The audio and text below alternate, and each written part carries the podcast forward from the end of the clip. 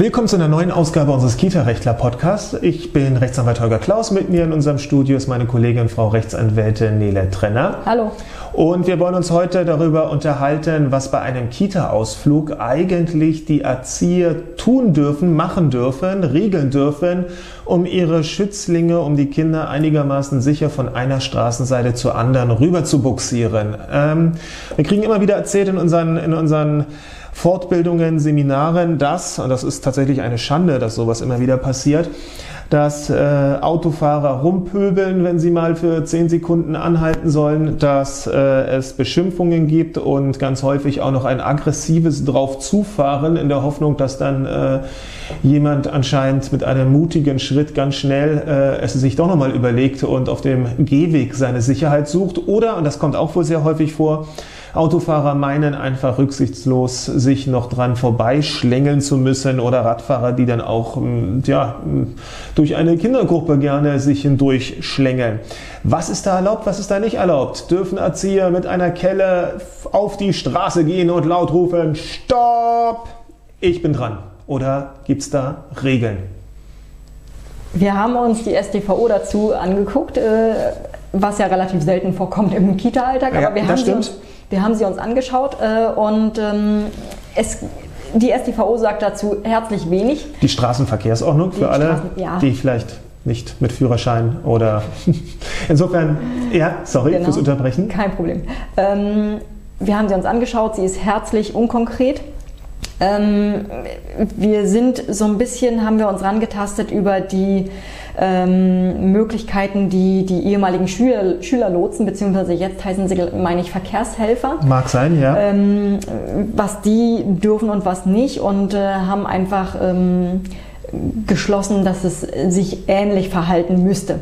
eine rechtlich zulässige Analogie gebildet und gesagt, das können wir hier auf den Erzieheralltag ohne Probleme übertragen und das sollte eigentlich auch rechtlich halten. Was ist das? Also Erzieher dürfen, wenn sie Erzieher dürfen beim Ausflug? nicht regelnd in den Verkehr eingreifen. Das heißt, sie dürfen eben Leider nicht, nicht. Sie dürfen Leider nicht nicht. einfach so äh, ihre Trillerpfeife benutzen und äh, auf die Straße treten und sagen, stopp, jetzt wir, ähm, sondern sie müssen wie jeder andere bei der Straßenüberquerung auch erstmal eine Lücke abwarten äh, und können dann auf die Straße treten, damit ihre Kindergruppe rübergehen kann, ähm, können dabei natürlich auch auf der Straße stehen bleiben, damit sie, weil sie einfach sichtbarer sind, größer sind äh, äh, und so weiter als die zwei, drei, vier, fünfjährigen. Natürlich können sie auch auf der Straße stehen bleiben, weil sie sind in dem Augenblick vergleichbar wie, eine, wie ein altes, uraltes Mütterlein, was mit dem Hacken Porsche versucht in äh, Schildkrötentempo äh, eine dreispurige Straße zu überqueren. Und die Dame darf man ja auch nicht einfach umsäbeln, sondern dann hat man als Verkehrsteilnehmer, hat man als Verkehrsteilnehmer ja natürlich die Pflicht in dem Augenblick auf dieses Hindernis will ich jetzt nicht sagen, das würde jetzt äh, falsch rüberkommen, aber zumindest auf, zu auf, diese, auf diesen Verkehrs irgendwie Teilnehmer entsprechend Rücksicht zu nehmen und äh, abzubremsen oder gegebenenfalls auch anzuhalten. Denn, das ist ja der Sinn, warum man sich auch dann auf die Straße stellt als Erzieher. Klar, die gesamten Kinder brauchen eine gewisse Zeit, um tatsächlich Nummer eins ganz vorne und das letzte Kind dann auch sicher die Straße, bis, sie, bis, bis alle letztendlich ähm, sicher die Straße überquert haben. Ähm, ganz häufig wird ja angeraten, dass man doch irgendwie die äh, Ampel zu benutzen hätte, die da 500 Meter die Straße weiter hoch ist. Wie sieht das denn aus? Muss man nicht. Muss man nicht, ne? Muss man nicht. Muss man Ähm, nicht. Man, das Einzige, was äh, definitiv verboten ist, ist, dass man, äh, wenn an der, an der Kreuzung oder irgendwo äh, solche Absperrungen sind, Hm. die darf man als Fußgänger nicht übersteigen, um die Kreuzung dann queren zu können.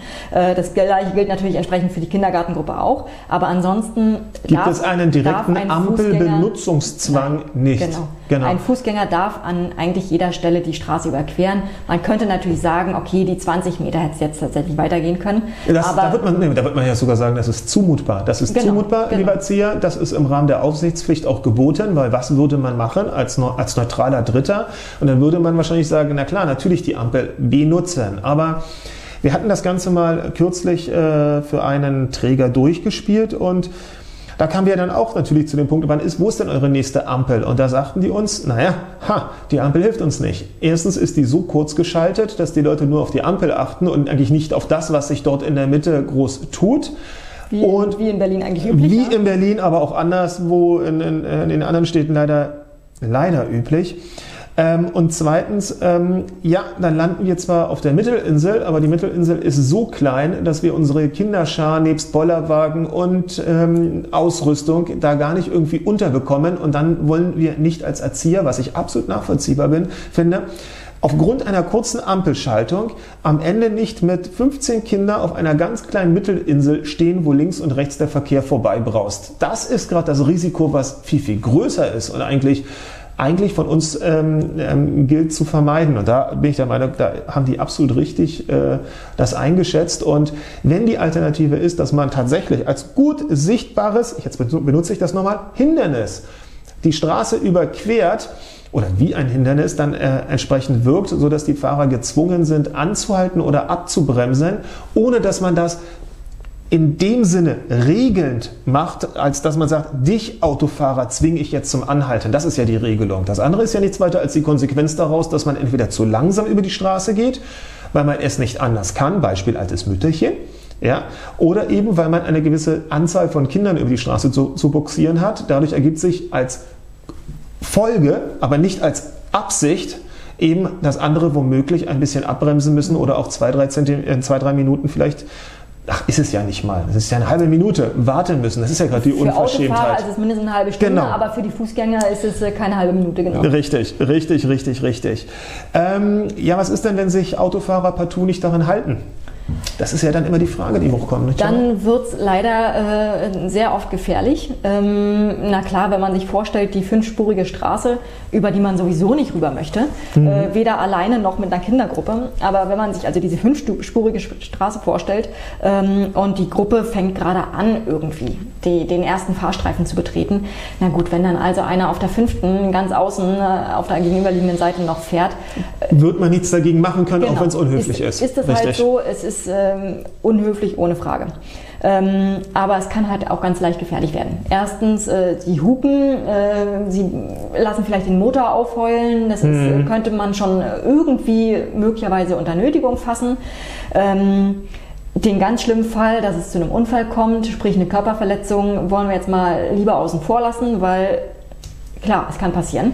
Nötigung, das in Aussicht stellen eines empfindlichen Übels, auf das der Drohende, in dem Falle widerrechtliche Drohung, aber Nötigung ist ja so, ne? da, wird etwas, da wird etwas gemacht und man sagt, naja, weil du es machst oder, oder, weil du etwas nicht machst, werde ich dir jetzt was androhen, werde ich dich irgendwie zwingen, etwas zu, zu ändern. Und das darauf zufahren, dieses, das ist ja schon im Bereich der, der Nötigung. Man weicht ja nur zurück, weil man, unseren, weil man unser eigenes Leben fürchtet.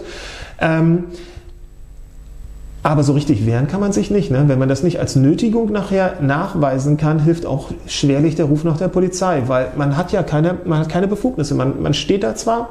Man hat keine Befugnisse, richtig. Äh, es gilt natürlich dieses äh, Rücksichtnahmegebot. Mhm. Äh, es ist, glaube ich, in Paragraph 1 der Straßenverkehrsordnung geregelt, dass also jeder Verkehrsteilnehmer auf den Was anderen aber doch meistens soll. eher als unverbindliche Aufforderung ja, wieder das verstanden, der StVO auch, ja, ne, verstanden wird von sehr ähm, vielen. Also äh, klar kann man wahrscheinlich nicht wirklich viel machen.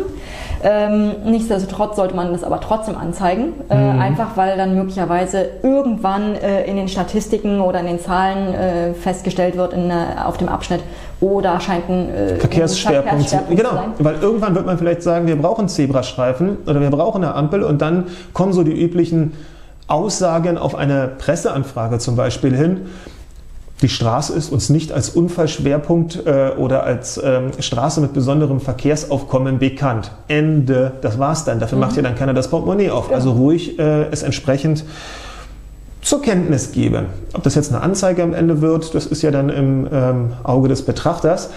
Was aber auf jeden ja. Fall auch geht, ist, ähm, was wir durchaus für sinnvoll halten, einfach tatsächlich mal zum Abschnitt des, äh, mhm. im Bereich der Fall. gehen. Auf jeden Fall. Ähm, weil die können dann, wenn die davon wissen, ähm, sagen, okay, wenn ihr immer an diesem Tag äh, irgendwie da lang geht oder was auch immer da tut, ähm, gucken wir uns das einfach mal an zu diesem mhm. Zeitpunkt, gucken an, wie da die Situation ist, äh, bringen euch vielleicht was bei, bringen vielleicht auch den Autofahrern was bei, die dann hupen an euch vorbeifahren.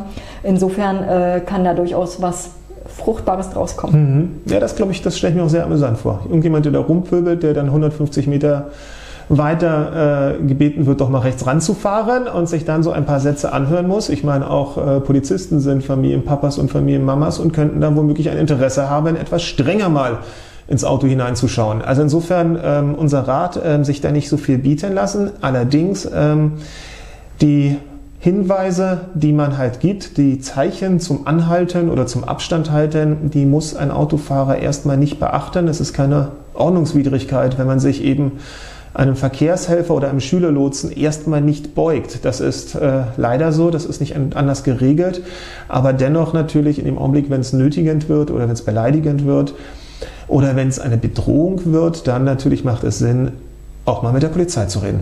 In dem Sinne, ciao. Tschüss.